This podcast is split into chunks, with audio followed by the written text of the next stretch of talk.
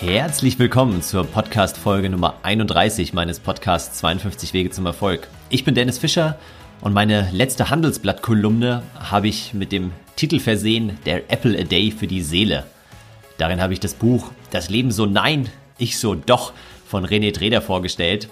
Darin geht es um Resilienz und heute habe ich ihn zu Gast in meinem Podcast und genau über das Thema sprechen wir auch. Er hat nicht nur eine wahnsinnig angenehme Radiostimme, sondern wirklich auch unglaublich viel Wissen über Achtsamkeit, Resilienz und weitere Themen. Und ich konnte ihm echt einige konkrete Übungen entlocken, die du direkt umsetzen kannst, um dein psychisches Immunsystem, so nennt er das, zu stärken. Bleib am besten bis zum Ende dran, weil dann kannst du noch ein Exemplar seines Buches gewinnen. Und jetzt lass uns keine Zeit verlieren, sondern sofort durchstarten. Hallo René, herzlich willkommen in meinem Podcast. Hallo Dennis, vielen Dank für die Einladung. Du bist einer der Gäste, die mich gebeten haben, dir die Fragen nicht vorher zuzuschicken. Und äh, dem bin ich natürlich gerne nachgekommen. Aber deswegen bin ich jetzt auch sehr gespannt auf deine spontanen Antworten und leg gleich mal mit der ersten Frage los. Nämlich, was wolltest du mal als kleines Kind beruflich machen?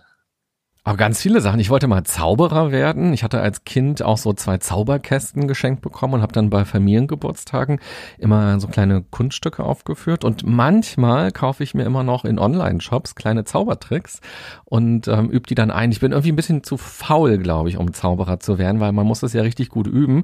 Und das hat mich immer genervt. Darum bin ich nicht Zauberer geworden. Ich wollte auch mal Illustrator werden, weil ich so ein bisschen zeichnen konnte. Und das finde ich eigentlich ganz kurios. Ich wollte auch mal Straßen leistungsfähiger werden.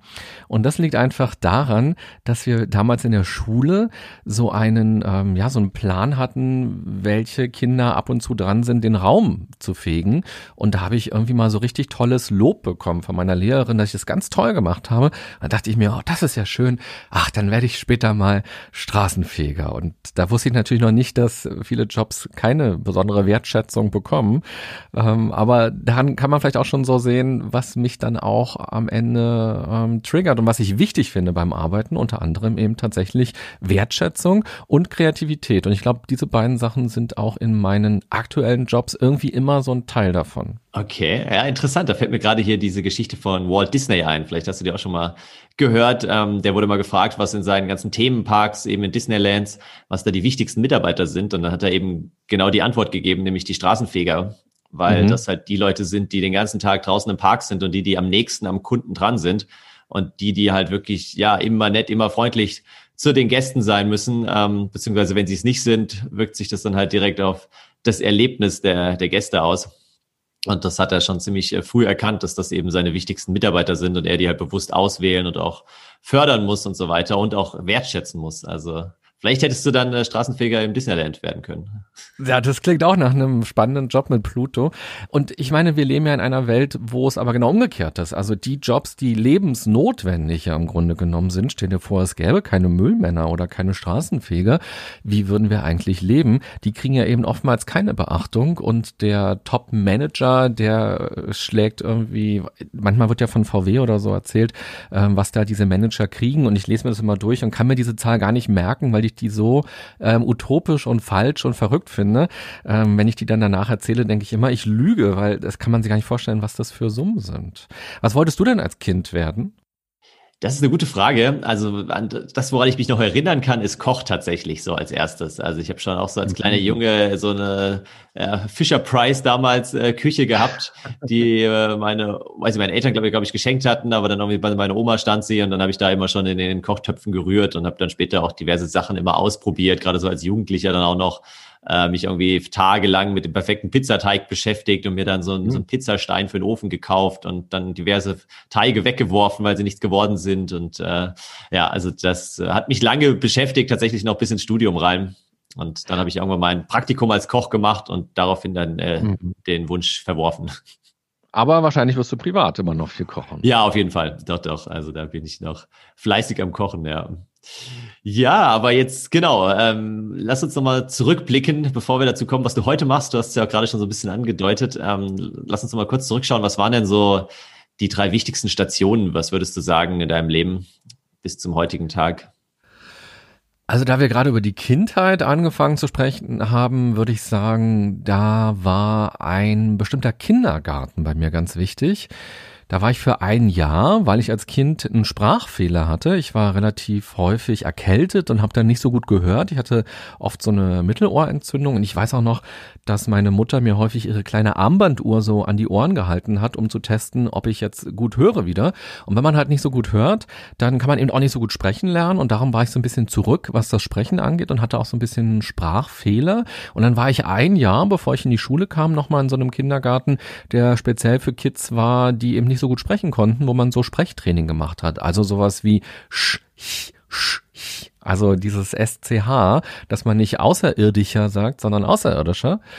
Und ähm, ich glaube, das war ganz wichtig, ähm, nicht nur, weil ich dann später auch natürlich einen Job gemacht habe, wo es um Sprechen geht, sondern weil ich da glaube ich auch schon mal auf so eine ganz implizite Art gelernt habe, dass man an den Dingen auch was verändern kann, wenn man so ein bisschen arbeitet. Da ist jetzt sehr viel rein psychologisiert, weil da war ich halt fünf oder sechs oder so. Ähm, aber ich glaube schon, dass das ein wichtiger Punkt war damals.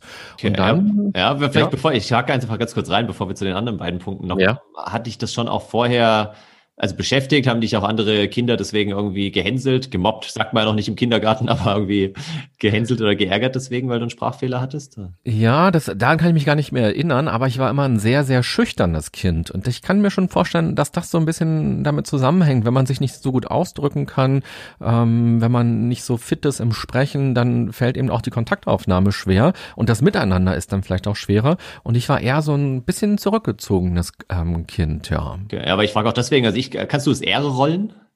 Kannst du das? Äh, so wie ihr äh, in Bayern? Nee, oder so, so Spanisch oder so, ja. So. Nee, das kann ich leider nicht. Weil ich kann es nämlich auch nicht und ich kann mich heute noch erinnern, wie ich damals in der 11. Klasse von meiner Spanischlehrerin vor der ganzen Klasse da mehr oder weniger bloßgestellt wurde und äh, sie sich echt ah. lustig über mich gemacht hat und angefangen hat zu lachen, weil ich das R halt nicht rollen kann und es dann total komisch klang, als ich äh, Spanisch ausgesprochen habe und also ich habe da jetzt kein Trauma davon getragen, das wäre ein bisschen übertrieben, aber ich äh, ja, denke da immer noch ab und zu dran. Und deswegen stelle ich mir halt gerade vor, so als kleines Kind, wenn man dann irgendwie auch einen ja, leichten Sprachfehler hat, ist das sicherlich nicht ganz ohne.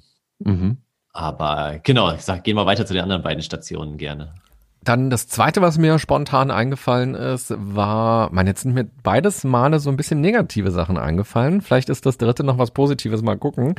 Ähm, das zweite, was mir eingefallen ist, ist, dass ich mal wie so eine, also vielleicht, genau, dann weiß ich jetzt schon, was das dritte ist. Also äh, das zweite ist, äh, dass ich mal gefeuert worden bin bei meinem ja, Traumjob, würde ich sagen. Ähm, da habe ich beim Radio gearbeitet und das war ein langer, langer Weg, auch erstmal zum Radio zu kommen und dann irgendwann da auch mal eine Festanstellung zu haben und jeden Tag im Radio am Mikrofon stehen zu dürfen. Aber da sind Redaktionen zusammengelegt worden von verschiedenen Sendern, die irgendwie alle zusammengehörten und dann brauchte man weniger Leute. Und das war ganz traumatisch damals, weil das waren gerade meine Osterferien, die ich hatte. Ich hatte Osterurlaub und dann bekam ich einen Anruf vom Sekretariat und dann hieß es, ja, René, du müsstest mal was unterschreiben kommen. Da habe ich gesagt, ja, ich bin doch nächste Woche wieder da, hat doch Zeit. Na, das ist für die Fusion, das ist ganz, ganz wichtig. Komm doch mal morgen vorbei. Und dann bin ich da halt hin, weil ich brav war. Und dann saßen die beiden Geschäftsführer vor mir und haben gesagt, hier ist ein Aufhebungsvertrag. Ähm, wir müssen uns von ein paar Leuten trennen und du gehörst dazu, denn du bist einer der jüngsten mit dem kürzesten Vertrag quasi. Und ähm, ja, so ist es. Hier musst du jetzt unterschreiben.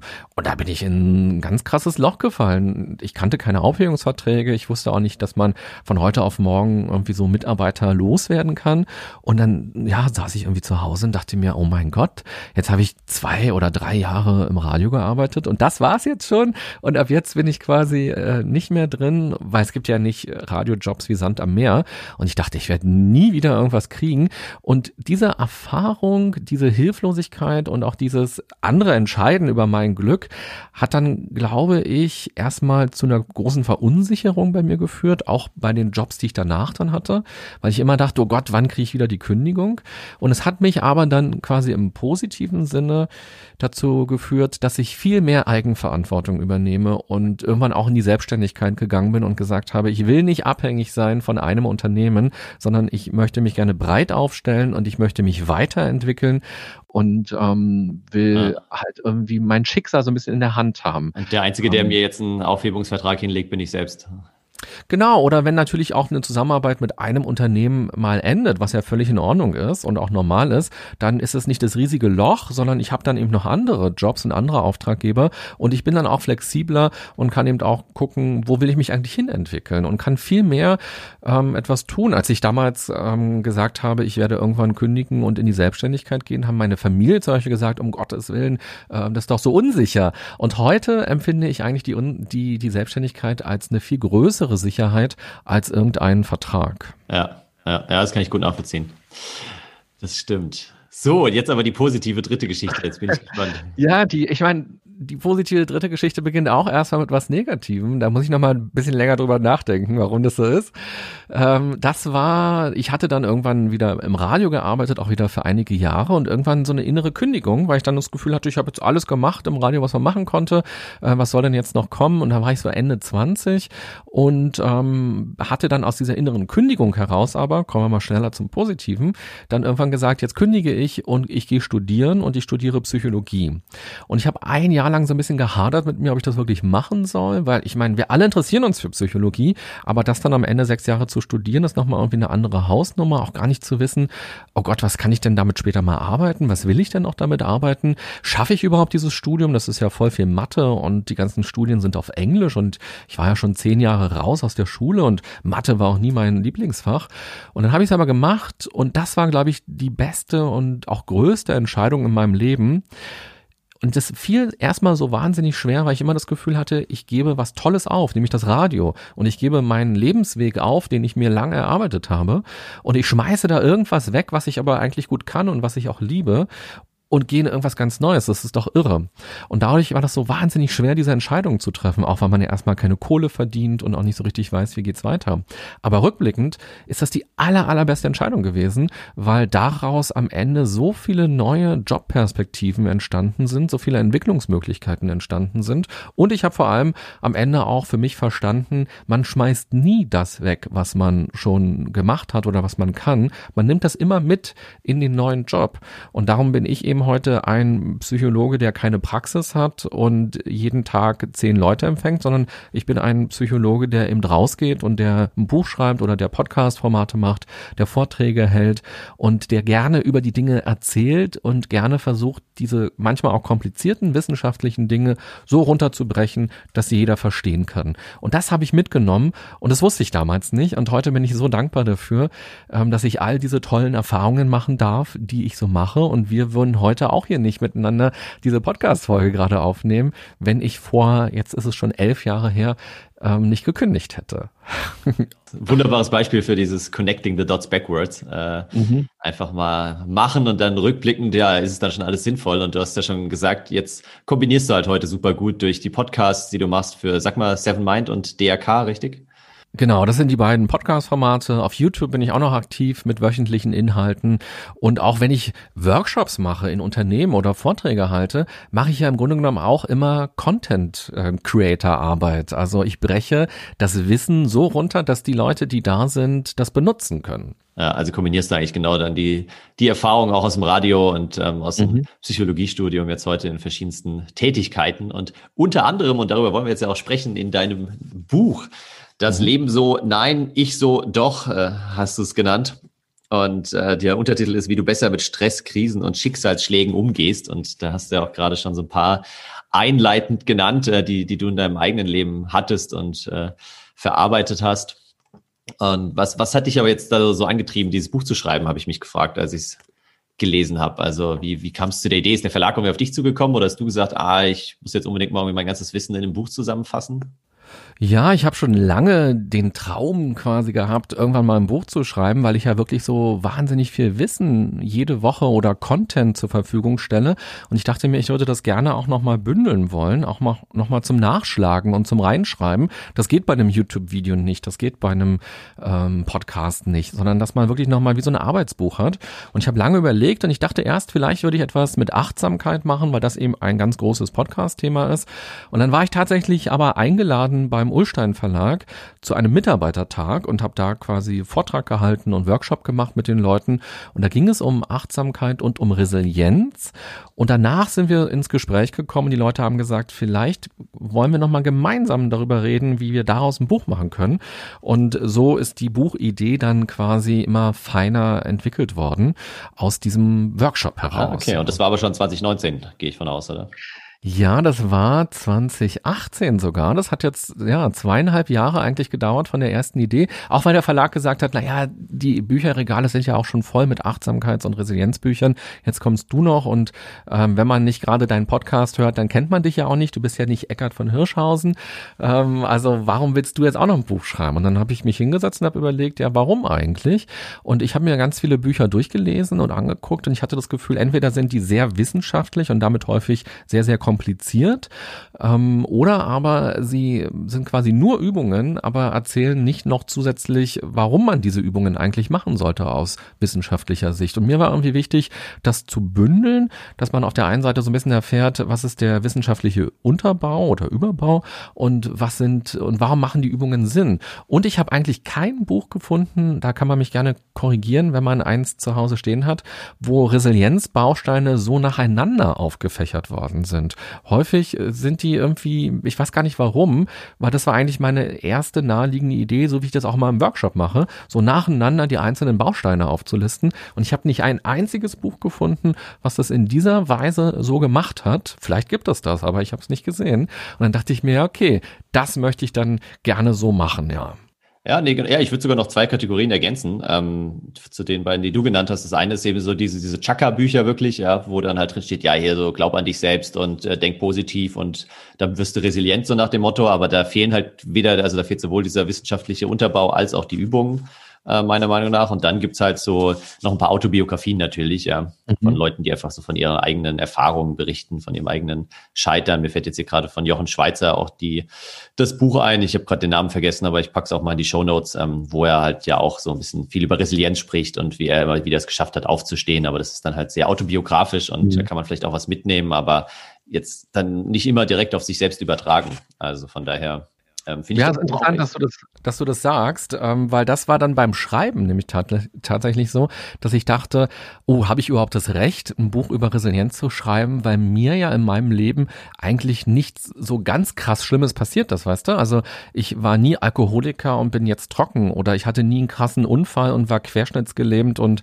äh, musste ins Leben zurückfinden, sondern ich bin halt irgendwie so ein normaler Typ, würde ich mal sagen, der irgendwie durchs Leben kommt und geht. Und dann dachte ich beim Schreiben, ja, macht das überhaupt Sinn? Darf ich denn so ein Buch schreiben? Und jetzt die Rückmeldungen der ersten Leser und Leserinnen ist so, ja, okay, zum Glück habe ich es doch irgendwie aufgeschrieben, weil die allerwenigsten Menschen haben ja irgendwie eine Querschnittslähmung nach einem Unfall, sondern die allermeisten Menschen haben eben diese alltäglichen Dinge, mit denen man sich so auseinandersetzt. Und wenn man da anfängt zu überlegen, wie kann ich denn das gut meistern, wie kann ich mit meinen Krisen, mit meinen Problemen umgehen und die auch zu würdigen und zu sagen, ja, das ist jetzt aber auch gerade schlimm, äh, was ich da erlebe, zum Beispiel so eine innere Kündigung zu haben, ähm, das ist schlimm genug. Und da darf ich auch erstmal ganz viel Energie reinsetzen, um da rauszukommen und dass man das erstmal würdigt. Weil ich höre immer wieder auch von Leuten zum Beispiel, ähm, die überlegen, ob sie eine Psychotherapie machen sollen, dass sie sagen, na ja, so schlecht geht's mir noch nicht. Wahrscheinlich gibt es Menschen, denen geht's noch schlechter, die sollen da erstmal eine Therapie machen. Und dann sage ich auch immer, na ja, aber die Probleme, die du hast,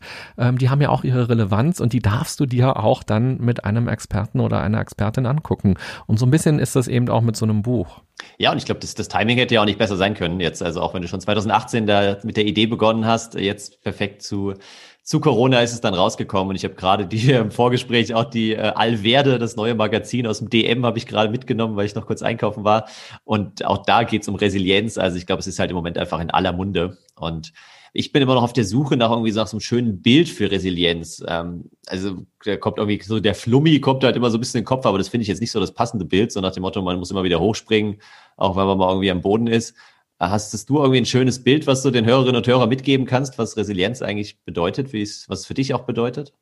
Ja, also den Flummi mag ich auch nicht so gerne und vielleicht, bevor ich mein Bild sage, sage ich dir noch ein anderes Bild, was auch oft benutzt wird bei Resilienz und was ich auch nicht so gut finde. Das ist das Stehaufmännchen, was man so umkippt und was dann wieder so in die Mitte quasi kommt und das ja quasi genau eins zu eins wieder in die Mitte kommt, so wie es am Anfang umgekippt ist. Aber Resilienz heißt nicht, dass man unverwundbar ist. Resilienz heißt eher, dass man nicht komplett zerbricht daran, sondern schnell wieder auch ins Handeln kommt, Optimismus entwickelt, Lösungen entwickelt, Ziele im Leben hat und trotz allem weitermacht. Und mein Bild dafür ist eher das Immunsystem. Also wir haben ja ein körperliches Immunsystem, das wird angegriffen von Viren und von Bakterien. Und dann haben wir aber auch noch ein psychisches Immunsystem. Und das wird eben angegriffen und belastet von Stress, von Krisen, von Problemen, von Schicksalsschlägen.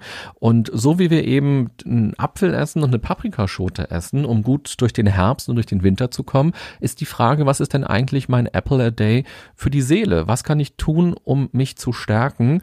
Und da kommen wir eigentlich auch schon zu dem allerersten wichtigen Punkt, nämlich die Verantwortung zu übernehmen für die eigene psychische Gesundheit, für das eigene Glück, für die Emotionen, auch für die Ängste, die man vielleicht hat, ähm, für den Wut, den man so in sich hat, weil irgendwas Negatives passiert ist, dass man da Verantwortung übernimmt und ins Handeln kommt.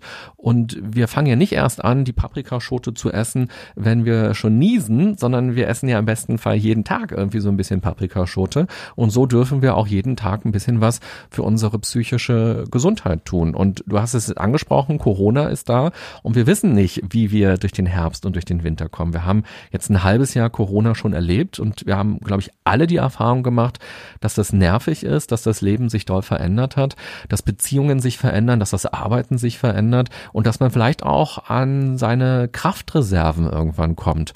Und das ist vielleicht sogar das Gute jetzt durch Corona, dass wir gerade in einer Gesellschaft leben, wo es okay ist, auch darüber zu sprechen, dass man nicht unendlich viel Kraft hat und dass man auch mal traurig ist oder ähm, am Ende seiner Kräfte ist und dass man etwas dafür tun kann. Das ist, glaube ich, gerade das ganz Wichtige, was wir durch Corona auch lernen dürfen, weil vielleicht gibt es einen nächsten Lockdown, vielleicht kann man Weihnachten nicht so feiern, wie man sich das eigentlich gedacht hat und vielleicht kann man erst wieder im nächsten Mai irgendwie in den Urlaub fahren fahren, ohne immer zu denken, da kommt der nächste Hotspot irgendwie. Das verändert ja viel. Und da ist, glaube ich, Resilienz jetzt ein ganz wichtiges Thema für uns. Ja, definitiv. Das, äh, das glaube ich auch. Und äh, deswegen sprechen wir ja heute unter anderem. Und ein wichtiger Baustein ja auch letztendlich von Resilienz ist ja eben das Thema Achtsamkeit, was du auch angesprochen hast. Du hast ja erst mhm. überlegt, sollst du ein eigenes Buch zum Thema Achtsamkeit schreiben. Ähm, hast du dann nicht gemacht, aber du hast es ja schon in deinem Buch auch so mit verwoben. Und Gib doch mal da so ein paar konkrete Übungen vielleicht. Also du hast ja auch zwei, drei in dem Buch beschrieben, ähm, aber beschreib gerne noch mal zwei, drei Übungen, die wir wirklich so im Alltag auch machen können, um eben so ein bisschen achtsamer auch durchs, durchs Leben zu gehen überhaupt. Ja, also Achtsamkeit heißt ja erst einmal, dass man im Hier und Jetzt ist, ohne in die Vergangenheit abzudriften und ohne auch in der Zukunft sich immer zu befinden. Und zwar in diesem Autopiloten, dass wir häufig getriggert werden von irgendwas und dann denken wir über gestern nach oder über unsere Kindheit nach und denken uns, oh Gott, wer könnte ich denn heute eigentlich sein, wenn ich eine andere Kindheit gehabt hätte? Oder ähm, dann machen wir uns Sorgen, was das Morgen angeht und sind häufig rausgerissen aus dem Hier und Jetzt. Das stresst ungemein, das äh, schadet unserer Konzentration und Achtsamkeit Achtsamkeit ist der Gedanke, dass wir uns bewusst entscheiden, irgendwo zu sein. Dass wir also sagen, okay, ich möchte jetzt gerade in dem Gespräch mit Dennis im Hier und Jetzt sein und nicht noch nebenbei in irgendeiner Gehirnhälfte mir über meinen Rentenbescheid Gedanken machen, der im Briefkasten lag, sondern jetzt hat gerade Dennis meine volle Aufmerksamkeit. Aber nachher kann ich mir meinen Rentenbescheid auch nochmal angucken und die Ängste und Sorgen, die ich vielleicht damit verbinde, auch nochmal würdigen und mich dann fragen, wie gehe ich denn jetzt damit um? Und eine Achtsamkeits Übung, die können wir jederzeit und überall machen, nämlich das Atmen den Atem haben wir immer bei uns und immer wenn wir bewusst atmen und uns auf unseren Atem konzentrieren, dann sind wir automatisch im Hier und Jetzt, weil ich kann ja nicht im Gestern atmen und auch nicht im Morgen atmen. Das heißt, wenn man merkt, das Gedankenkarussell geht los oder man ist irgendwie nervös und aufgeregt, sich nicht verfangen, sich nicht anhaften an diesen Geschichten, sondern einfach die Hände auf den Bauch legen und dann einfach mal durchatmen und äh, darauf sich konzentrieren, wie die Luft durch die Nase einströmt und wie der Bauch sich dehnt, wie die Brust sich auch dehnt und dann eben den Atem auch wieder loslassen. Und wenn wir das machen und uns quasi mit aller Konzentration darauf besinnen, dann können wir nicht nebenbei noch über irgendwas anderes nachdenken. Und Achtsamkeit will uns eigentlich immer helfen, die Gegenwart zu leben. Also wenn wir Achtsamkeitsübungen machen, dann üben wir eigentlich Gegenwärtigkeit. Also das Hier-Sein, das Aktive im Hier und Jetzt sein. Das ist so die eine Übung, die ich total gerne vorschlage. Da gibt's verschiedenste Atemtechniken. Auch im Yoga ist es ja so, dass das ja aus ganz vielen Atemtechniken besteht. Da kann man eben dafür sorgen, dass man immer länger einatmet und immer länger ausatmet. Und ein ganz kleiner, ganz einfacher Tipp an alle, die gerade zuhören, wenn man aufgeregt ist und man will etwas sich entspannen, ist die einfache Formel, doppelt so lang auszuatmen, wie man eingeatmet hat. Wenn man das macht, für ein paar Atemzüge wird man automatisch ruhiger. Das ist so das eine. Und das andere ist, sich zu konzentrieren auf unsere Sinne, also auf Hören, Riechen, Schmecken, Fühlen. Ich hoffe, ihr habt nichts vergessen. Also Und, oder? Hören, Schmecken, ja. Riechen, Fühlen, Sehen. Ja, genau. Und wenn wir uns darauf konzentrieren, dann ähm, ist es auch so, dass wir nicht grübeln, weil wir haben eigentlich zwei Netzwerke bei uns im Gehirn. Das eine ist das ähm, ja, analytische Netzwerk, das Denken, das Sorgen machen, das Grübeln. Und das andere ist das Wahrnehmungsnetzwerk. Und diese Netzwerke können nicht so gut parallel sein. Wenn ich gerade Matheaufgaben rechne, dann kann ich weniger spüren und sehen und fühlen. Und wenn ich dagegen mich auf mein Sehen konzentriere oder auf mein Riechen, auf mein Schmecken konzentriere, dann kann ich nicht so doll grübeln. Das heißt, auch das ist ein Ausweg, dass man bewusst umschaltet, weil man merkt, oh, ich komme hier in so eine Angstsituation oder ich bin gerade nicht achtsam, sondern tausend Sachen multitasking-mäßig gehen mir durch den Kopf, dass man sich mal kurz hinsetzt und einfach nur mal wie bei so einem Radio das Ohr einschaltet oder den die Nase einschaltet oder ähm, die Finger einschaltet oder auch sich mal fragt, wie sitze ich denn eigentlich gerade? Jetzt spüre ich vielleicht gerade den Sitz, wo ich drauf sitze, ich spüre meinen Po, ich spüre meinen Rücken, ich spüre vielleicht auch gerade die ähm, Kleidung auf meiner Haut, die ich vorher ausgeblendet habe und sich darauf so ein bisschen zu konzentrieren, auch damit können wir Achtsamkeit üben. Und der ähm, das Ziel ist eigentlich immer, dass man irgendwann wegkommt von diesen kleinen Übungen, weil Achtsamkeit ist nicht eine Sammlung aus Übungen, sondern Achtsamkeit ist eigentlich eine Haltung, eine Haltung dem Leben gegenüber.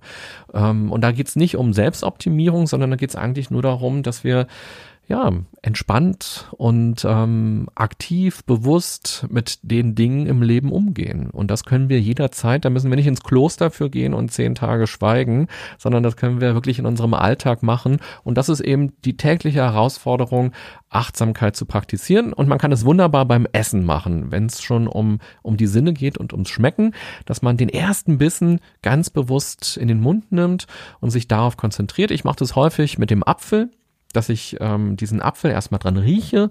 Wie riecht denn dieser Apfel? Und dann beiße ich rein, da hat er eine etwas härtere Schale. Und dann stößt man ja in dieses Fleisch, in dieses Fruchtfleisch und man zerstört die Zellen und dann spritzt der Saft raus. Äh, es ist süß, es ist sauer und sich darauf so ein bisschen zu konzentrieren, nochmal tief einzuatmen, Sauerstoff in den Mund auch zu bekommen und sich zu fragen, hm, was kann ich denn eigentlich alles wahrnehmen und diesen Apfel zu würdigen. Und wenn es nur der erste Bissen ist, auch das ist Achtsamkeit zu praktizieren. Ja, wunderbar. Ich glaube, äh, da hast du ja echt schon jede Menge Übungen erwähnt. Was ich auch noch sehr schön fand im Buch, war das innere Foto. Also das geht auch so ein bisschen in die Richtung, ähm, was du gerade beschrieben hast, nämlich, dass es ja eigentlich keine Übung ist, sondern letztendlich so eine Lebenseinstellung und dass man halt, ja, gerade wenn man irgendwo ist, wo man dann gerne wieder 10.000 Fotos von jetzt im Sonnenuntergang machen wollen würde, dass man halt einfach mal das Handy weglässt und einfach mal das wirklich so ein inneres Foto kreiert, der mhm. mal mit allen Sinnen, die du auch gerade angesprochen hast, so den Moment wahrnimmt und das versucht einfach mal von dem inneren Auge abzuspeichern. Also da habe ich mich auch selbst ertappt gefühlt, beziehungsweise an meinen äh, Helikopterflug in New York erinnert. Das ist jetzt auch schon wieder zwei Jahre her, glaube ich ähm, wo ich dann halt auch hin und her gerissen war, weil das natürlich irgendwie so ein Once-in-a-Lifetime-Erlebnis da dann mit dem mhm. Helikopter auf die Skyline von New York zuzufliegen und die, einerseits wollte ich es dann einfach mal genießen und im Moment präsent sein und habe das auch immer mal wieder zwei, drei Minuten geschafft und dann habe ich doch wieder das Handy rausgeholt und habe irgendwie Videos gemacht und Fotos, um es halt auch so ein bisschen äh, der Nachwelt und meinen äh, Freunden, Verwandten, Bekannten irgendwie mitzuteilen. Also das finde ich auch extrem wichtig, ja, dass man einfach ab und zu mal das Handy weglegt und mal wirklich das, das Foto so vor dem inneren Auge macht und nicht immer nur mit der Kamera, weil die meisten schaut man sich ja doch nicht wieder an, wenn wir mal ehrlich sind. Ja, und ich meine, das ist natürlich so eine besondere Situation, die du beschrieben hast. Da will man das festhalten. Ich kenne das auch. Auch gerade wenn man im Urlaub ist, das ist was ganz Besonderes, dann will man das festhalten. Aber die Frage ist eben, wie viel haftet in einem drin dann danach noch? Und wenn man dieses innere Foto macht, dann kann das ja eben auch einen Geruch haben. Gerade jetzt, wir haben Herbst, da riecht es ja draußen auch irgendwie besonders. Ähm, auch da nochmal das mitzunehmen in diesem inneren Foto. Und man kann ja dieses Foto auch anderen erzählen. Dann trifft man jemanden und erzählt eben, was was man alles sehen konnte, was man hören konnte, was man riechen konnte und man beschreibt die Szenerie so genau wie möglich und man kann ja mal darauf achten, ja, fühlt sich das irgendwie anders an? Ist der Spaziergang oder die Situation, die man erlebt hat, dadurch irgendwie nochmal anders und nachhaltiger? Nimmt man das bewusster wahr? Weil wir leben in einer Welt, in der wir häufig sehr viel wahrnehmen wollen. Also, dass wir sagen, ich will noch die Serie gucken und ich will noch ähm, diesen Ausflug machen und dieses Land erkunden und man hat einen vollen Terminkalender. Und was passiert eigentlich, wenn wir die Dinge Dinge, die wir machen, ein bisschen reduzieren und dafür aber bewusster mit unseren Sinnen das wahrnehmen. Das kann man ja als Experiment für sich vielleicht auch mal an einem Wochenende durchspielen, wenn man im, im Wald spazieren geht oder durch die Stadt spazieren geht, dass man mal kein Foto macht mit dem Handy, sondern ganz bewusst mal ja so ein, so ein Experiment macht und dieses innere Foto macht. Ja, sehr, sehr schöne Idee und ein sehr schöner Samen, den du da äh, in den Köpfen meiner Hörerinnen und Hörer gesät hast, hoffentlich. Ich will dazu mal eine ganz kurze Geschichte und einen kurzen Ausschnitt aus deinem Buch vorlesen ähm, und dir dann noch eine Frage dazu stellen, nämlich das ist ziemlich am Ende und die Geschichte geht folgendermaßen. Ein junger Mann kam in einen Laden. Hinter dem Tresen stand ein älterer Mann mit Bart. Was verkaufen Sie, mein Herr? fragte der junge Mann. Der Verkäufer antwortete, alles, was Sie wollen. Aha, sagte der Kunde erfreut. Na, wenn dem so ist, dann hätte ich gern den Weltfrieden, die Beseitigung der Armut, das Ende von Diskriminierung, die Gleichberechtigung zwischen Mann und Frau und, und, und, und, und. Da fiel ihm der Verkäufer freundlich ins Wort. Entschuldigen Sie, junger Mann, Sie haben mich falsch verstanden. Wir verkaufen hier keine Früchte. Wir verkaufen nur den Samen. Und auch du letztendlich mit dem Buch, wenn wir mal ehrlich sind, verkaufst natürlich den Samen. Ja, du, du gibst viele Übungen, ähm, willst die Leute anregen, ins, ins Handeln zu kommen. Aber so eine Frage, die ich auch mal meinen Podcast, äh, ja, meinen Podcast-Gästen gerne stelle, ist, wie, wie kommt man denn ins Handeln? Was ist jetzt deine Empfehlung, wenn man sagt, ja, ich habe jetzt gerade vielleicht keine allzu schwere Krise, aber so ein bisschen mehr Resilienz im Leben würde mir sicherlich manchmal ganz gut tun. Was sind da so deine Empfehlungen für die ersten zwei, drei Schritte oder den allerersten Schritt vielleicht? Ja, ich glaube, man darf im Kleinen anfangen. Ganz häufig haben Menschen die Idee, wenn sie jetzt sich mit Achtsamkeit oder mit Resilienz beschäftigen würden, dann müssten sie ihr ganzes Leben umkrempeln. Und dazu sind sie natürlich häufig nicht bereit. Das erscheint zu groß. Und ich glaube auch, dass das kein guter Ansatz wäre, sondern einfach die Resilienz, die Achtsamkeit Step by Step ins Leben reinzulassen und das vielleicht auch erstmal als kleine Experimente zu sehen. Man kann ja auch kritisch sein und sagen, na jetzt gut, jetzt hat ja Dennis da mit diesem René gesprochen und jetzt haben die da so viel Werbung gemacht für Resilienz und für Achtsamkeit. Jetzt kicke ich mir das mal an, was das überhaupt sein soll. Und ich bin erstmal kritisch. Das sind mir auch die liebsten Leute im Workshop, die dann eben erstmal kritisch sind und sagen, das ist doch hier nur irgendein Trendbegriff aus Berlin-Prenzlauer Berg. Äh, da steckt doch nichts drin. Ähm, sondern das einfach mal das probieren und einfach mal eine Körpererfahrung machen. Also dieses Atmen zum Beispiel als Körpererfahrung machen. Oder vielleicht noch eine kleine andere Achtsamkeitsübung ähm, ist das Gehen. Also das achtsam gehen, das ist eigentlich auch schon was sehr Meditatives, nicht das Handy in der Hand zu haben und nebenbei bei Instagram zu sein oder nicht auch schon daran zu denken, wo gehe ich jetzt hin, wo werde ich gleich ankommen oder von wo bin ich gerade gekommen, sondern dass man mal auf den Boden guckt und mal beobachtet, wie sich von Schritt zu Schritt der Boden verändert, also wie die Platte anders aussieht, wie die Wiese vielleicht anders aussieht und sich darauf mal zu konzentrieren und dann, wenn man angekommen ist, sich mal zu fragen, hat sich das jetzt anders angefühlt? Bin ich entspannter angekommen? Bin ich innerlich irgendwie ruhiger? Und wenn man das mit Ja beantwortet, dann kann das der Beginn von einer ganz spannenden Reise sein. Und so ist es eben für mich mit Achtsamkeit dass ich glaube, bis zum Ende des Lebens kann ich ganz viele tolle, auch neue Erfahrungen rund um Achtsamkeit machen, ähm, weil es immer irgendwas zu entdecken gibt in diesem Leben. Ja, fast ein schönes Schlusswort. Wir sind äh, schon, schon, fast am Ende. Sehr schöne Zusammenfassung. Aber ich habe noch so ein paar kurze Abschlussfragen, mhm. die mich zum, zum Schluss interessieren würden. Nämlich so auf deinem Smartphone, welche zwei Apps äh, sind da drauf, die du meinen Hörerinnen und Hörern empfehlen willst? Ach ey, ich habe gar nicht so wahnsinnig viele Apps. Ich habe natürlich die Seven Mind App drauf, für die ich auch den Podcast mache. Ähm, da kann man eben wunderbar meditieren und auch einsteigen. Dann habe ich eine App drauf, die heißt Ambience. Da kann man ähm, Geräusche abspielen, zum Beispiel Klaviergeräusche oder Vogelgezwitscher oder Wasserfall. Das finde ich sehr entspannend, gerade auch wenn man das mal für eine Minute sich anhört. Und die Lieblings-App, die ich vielleicht allen empfehlen würde, öfter zu nutzen, ist der Flugmodus. Weil das verändert so viel, wenn ich mein, wenn ich mir sage, ich schreibe jetzt eine Podcast-Folge oder ich schreibe ein Buch oder ich schreibe ein, ein, Angebot für ein Unternehmen und ich mache jetzt mal den Flugmodus rein für eine Stunde und mich kann jetzt keiner anrufen und ich kann jetzt auch nicht bei Instagram mal nebenbei raufgucken und irgendeinen Quatsch machen, sondern ähm, ich arbeite jetzt konzentriert und mir hilft das wahnsinnig viel, diesen Flugmodus öfter zu benutzen und für mich ist das eher so ein, ey René, das ist äh, mein fucking eigenes Leben-Modus und ich will mich jetzt nicht stören lassen von all dem Kram, der da draußen auch noch ist in der Welt. Ja, ja, ganz wichtiger Punkt, der Flugmodus, definitiv. Welches Buch, gibt es ein Buch, was dich irgendwie so in den letzten Jahren sehr geprägt hat, wo du sagst, nicht, das sollte jetzt jeder lesen, weil davon bin ich auch schon lange weg, dass jetzt jeder das Buch lesen muss, aber wo du einfach du für dich sagst, ja, das war ein Buch, das hat dich echt geprägt. Oha, ähm, wenn man ein Buch schreibt, ist es so, dass man kaum Zeit hat, also mir ging es zumindest so, irgendwie nochmal andere Privatbücher zu lesen. Das heißt, auf meinem Schreibtisch hier, wenn du das jetzt sehen könntest, ist ein riesiger Stapel an Büchern, die ich gerne lesen will. Also ein Buch, was ich immer, was ich schon mehrmals gelesen habe und sehr gerne mag, ist von Erich Kästner, der Fabian.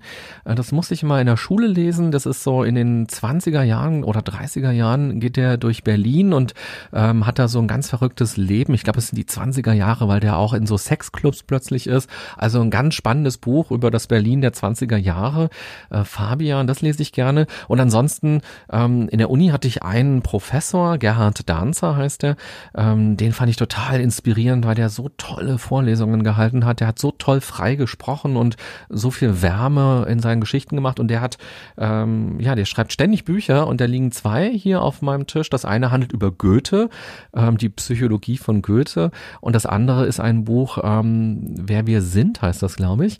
Und da beschreibt er ganz viele Persönlichkeiten ähm, aus der Weltgeschichte und geht eben auch so ein bisschen auf deren Weltphilosophie oder Weltsicht ein, was man von denen lernen kann kann. Und das sind Bücher, da habe ich immer mal reingelesen und die will ich gerne demnächst mal von hinten bis vorne komplett mit voller Achtsamkeit lesen.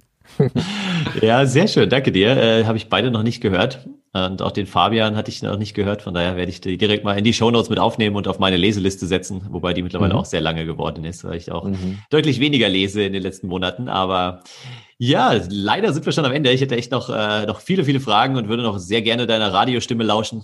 Aber jetzt, äh, genau, sind wir schon fertig und du bekommst das letzte Wort so, oder sagen wir mal so, erste Frage, wo können die Hörerinnen und Hörer mit dir am besten in Kontakt treten? Über welche Kanäle erreicht man dich am besten? Man kann mich super gut über Instagram erreichen. Da habe ich einen Kanal, wo ich auch fix antworte. Das sehe ich viel. Ansonsten habe ich eine Homepage, da kann man mal raufgucken. Ich habe einen eigenen YouTube-Kanal. Ich habe auch eine offizielle Facebook-Seite. Da schaue ich immer mal rauf. Und wenn jemand eine Frage hat oder auch Feedback irgendwie schreiben möchte, ähm, gerne dort. Okay, ja, perfekt. Werde ich auch alles verlinken. Und jetzt äh, gehört dir das letzte Wort. Wenn du noch was loswerden möchtest, dann äh, wäre jetzt der richtige Zeitpunkt dafür.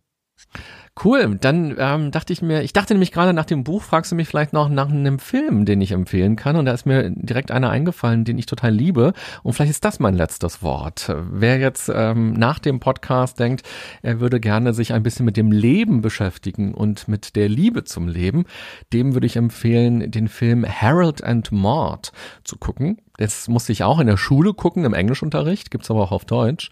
Und das ist ein so, so schöner Film mit ähm, ganz vielen Songs von Cat Stevens. Und da geht's um einen, ja, jungen Mann, vielleicht ganz knapp jugendlich, schon Mann, ganz knapp, ähm, der in so einer wohlhabenden Familie aufwächst, aber sehr unemotional und ähm, da sieht man nicht seine Persönlichkeit, sondern man behandelt ihn halt so, wie man ihn in dieser Familie eben behandelt, über Generationen wahrscheinlich.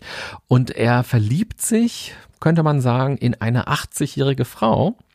Und ähm, die, ja, sind beide so erfüllt von, von der Liebe zum Leben. Und ähm, das ist ein so, so schöner Film, den habe ich schon so oft geguckt und den kann ich äh, jedem ans Herz legen, den auch mal zu gucken. Wunderschön. Wenn ich jetzt singen könnte, würde ich jetzt äh, einstimmen. If you want to live high, live ja. high. genau. Be free, be free. Genau, also echt schöne Filmmusik und toller Film, kann ich nur bestätigen. Ja, und Mord hat ja auch, also der Harold hat ja auch gesagt zu der Mord, ja, ich kann gar nicht singen, ich kann nicht mitsingen. Du hast ja auch gerade gesagt, wenn ich singen ja. könnte, dann würde ich es machen. und Mord hat gesagt, na, jeder kann singen, tu es einfach. Ganz und genau. dann fangen sie auch an, im Film zu singen. Und diesen Song, ich habe ja im Radio zweieinhalb Jahre lang eine Talksendung moderiert und ich habe immer am Ende dieser Talksendung diesen Song, If You Want to Sing Out, ah. Sing Out, gespielt, ähm, weil diese Botschaft von dem Song ist einfach mega schön. Ja, das stimmt. Vielen, vielen Dank, René, dass du da warst. Hat Spaß gemacht.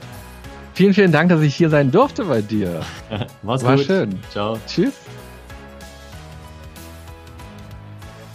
Ja, das Timing des Podcasts hätte sicherlich nicht besser sein können. Der letzte Podcast für 2020 war das.